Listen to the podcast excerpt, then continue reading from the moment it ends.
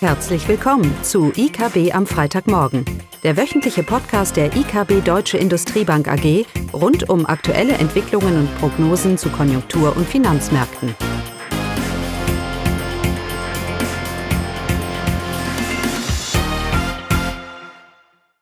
Willkommen zu IKB am Freitagmorgen mit Klaus und mir, Caroline. Ja, und heute wollen wir uns über den Ausblick der Finanzmärkte für 2022 ein bisschen austauschen, insbesondere unsere Einschätzung für Zinsen, DAX, äh, Goldpreis, vielleicht auch noch Immobilien am Ende. Wir schauen mal, wie weit wir kommen. Ja, okay. Also die Inflation ist ja dieses Jahr im Fokus weil sie gestiegen ist. Weltweit sehen wir den Inflationstrend, insbesondere auch in Deutschland hatten wir die Inflationsrate jetzt im November ja bei über fünf Prozent.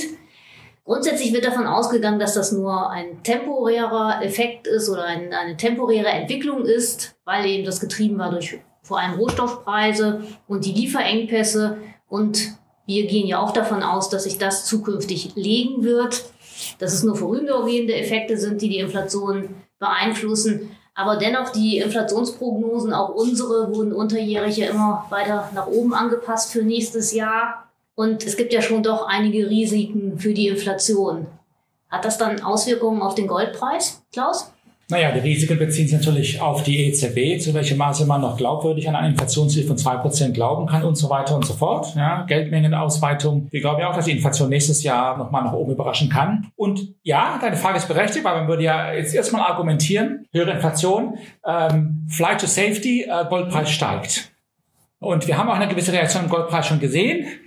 Aber es hat auch viele Leute überrascht, warum der Goldpreis nicht vielleicht nicht noch stärker oder anhaltend hoch ist infolge dieser Inflationsentwicklung, wie du gesagt hast, die ja, so, mhm. die ja sehr stark überrascht hat. Der Grund ist, ist eigentlich relativ einfach. Es ist nicht nur die Inflation, die den Goldpreis treibt. Wie bei jeder in, in Investition ist es eine Frage der erwarteten Rendite, relativen Rendite. Ja, das heißt, wenn Zinsen preisbereinigt positiv und hoch sind, dann ist von einem relativ moderaten Goldpreis auszugehen, weil man ja Alternative renditetragende Investitionen hat. Ganz konkret ist der Goldpreis in Dollar wird getrieben, natürlich durch den Dollar selber, Dollarwechselkurs selber und dann vor allem durch die US-Renditen und natürlich die Inflationserwartung, klar. Und von daher, ähm, wenn wir erwarten, und da sind wir jetzt bei den Zinsen, Caroline, mhm. wenn wir erwarten, dass die US-Zinsen und die Renditen steigen, und das tun wir, weil wir eben schon eine gewisse Normalisierung in der Geldpolitik erwarten. Wir erwarten nicht, dass die Notenbanken, das wird die EZB wie auch die FED, die Zinsen anheben muss, um die Wirtschaft abzukühlen, sondern wir argumentieren, dass die konjunkturelle Erholung Raum geben wird für die Notenbanken, Zinsen, zum Beispiel in den USA, die Fed hier die Zinsen anzuheben. Und wir waren am langen Ende der US-Zinskurve eben einen Anstieg. So, und das wird gegen den Goldpreis. Der Goldpreis im Moment erwartet ein Konjunkturbild oder ein Zinsbild, das eigentlich von sinkenden Zinsen wieder ausgeht. Darum ist er auch so angestiegen, in den letzten Wochen zumindest. Also das sehen wir nicht. Wir erwarten, dass, der Gold, dass die Renditen steigen. Und das wirkt sich erstmal negativ auf den Goldpreis aus. Dann im weiteren Verlauf kommt ja auch noch dazu, dass die Inflationsrate ja selber nachlassen wird.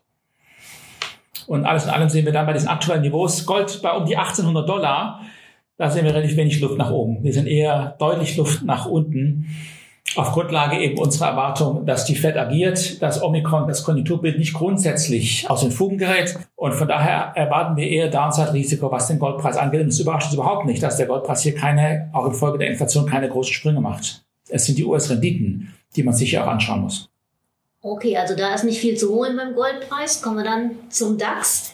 20 21, das war ja ein gutes Jahr für den DAX. Der Konjunkturausblick zu Anfang des Jahres war ja recht euphorisch, weil man eben die Impfstoffe hatte. Da hatte man drauf gehofft.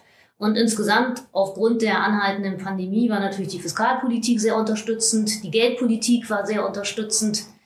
Das hat den DAX nach oben getrieben. Jetzt zum Ende des Jahres sind mehr Unsicherheiten hinzugekommen. Und wo siehst du dann den DAX nächstes Jahr? Ja, wir hatten natürlich, wie du sagst, zu Jahresanfang das Beste aller Welten. Wir waren noch in Lockdown, aber wir hatten schon diesen Impfstoff, der kam. Wir hatten die Geldpolitik nochmal ausgeweitet, hatten eine Fiskalpolitik, die auf allen Zylindern feuert. Das macht es ja immer noch zum Teil. Mhm. Was sich jetzt geändert hat, ist Tatsache, dass eben die Geldpolitik nicht mehr ganz so mitspielt, zumindest wenn man es auf den ersten Blick sieht wie das vielleicht Anfang 2021 der Fall war. Der Gedanke, die Konjunktur erholt sich und die Notenbank legt noch mal eine Schippe drauf und die Fiskalpolitik ist da. Ich meine, da haben ja alle Signale auf grün, was den DAX angeht. Und nicht überraschend, natürlich hat er nach dementsprechend performt. Ja, jetzt mit Omikron sind wir so ein bisschen, kam kurzfristige Nervosität wieder rein, aber das ist eher kurzfristig. Ja, und jetzt ist das Bild ein bisschen ausgeglichener, sage ich mal, weil wir davon ausgehen, dass die Zinsen steigen. Und steigende Zinsen wird ja normalerweise immer als negativ gesehen für den DAX. Auch jedes Argument, zum einen die risikofreien Renditen steigen, zum anderen, ich habe ja wieder alternative Anlagemöglichkeiten. Das sehen wir nicht so.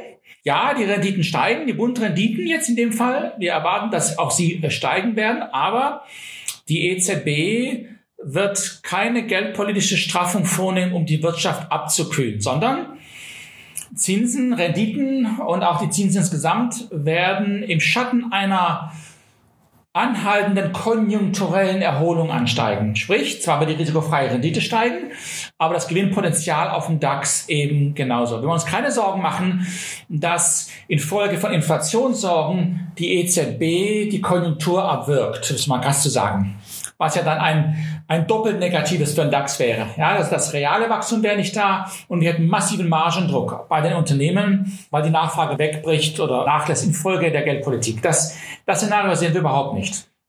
Die Renditen steigen. Wir erwarten auch positive 10-Jahre-Renditen Ende nächsten Jahres. Aber das ist alles im überschaubaren Bereich, weil sie eben in dieses Vakuum von einer konjunkturellen Erholung rein, reinlaufen, sage ich mal. Im Schatten der Konjunkturerholung wird die Geldpolitik hier agieren.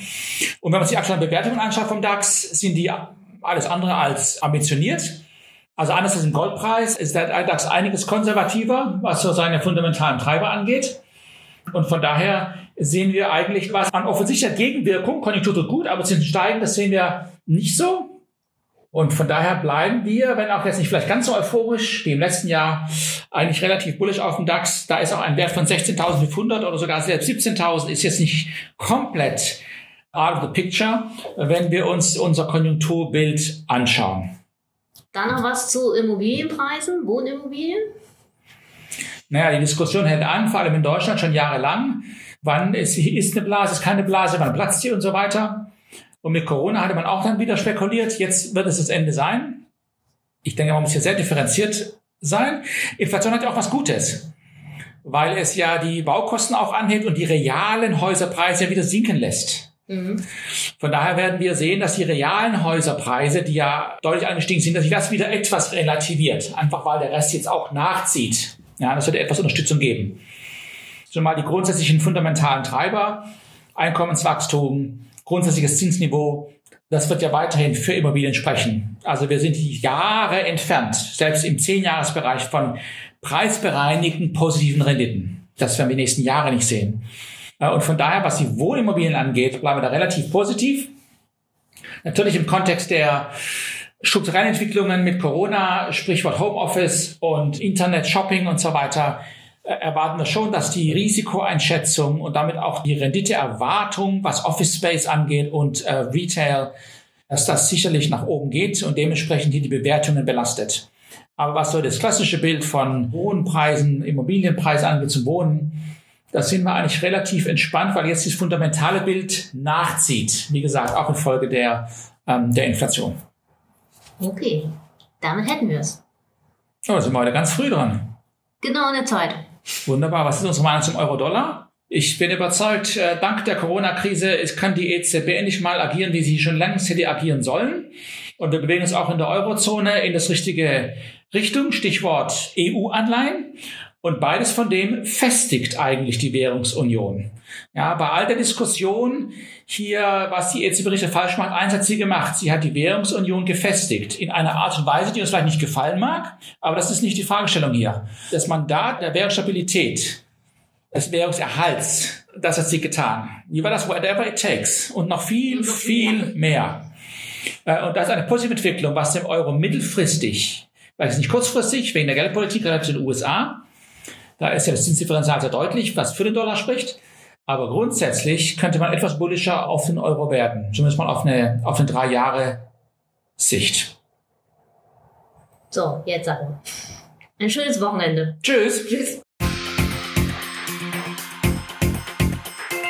Das war das wöchentliche IKB am Freitagmorgen. Sie wollen immer über neue Ausgaben informiert bleiben?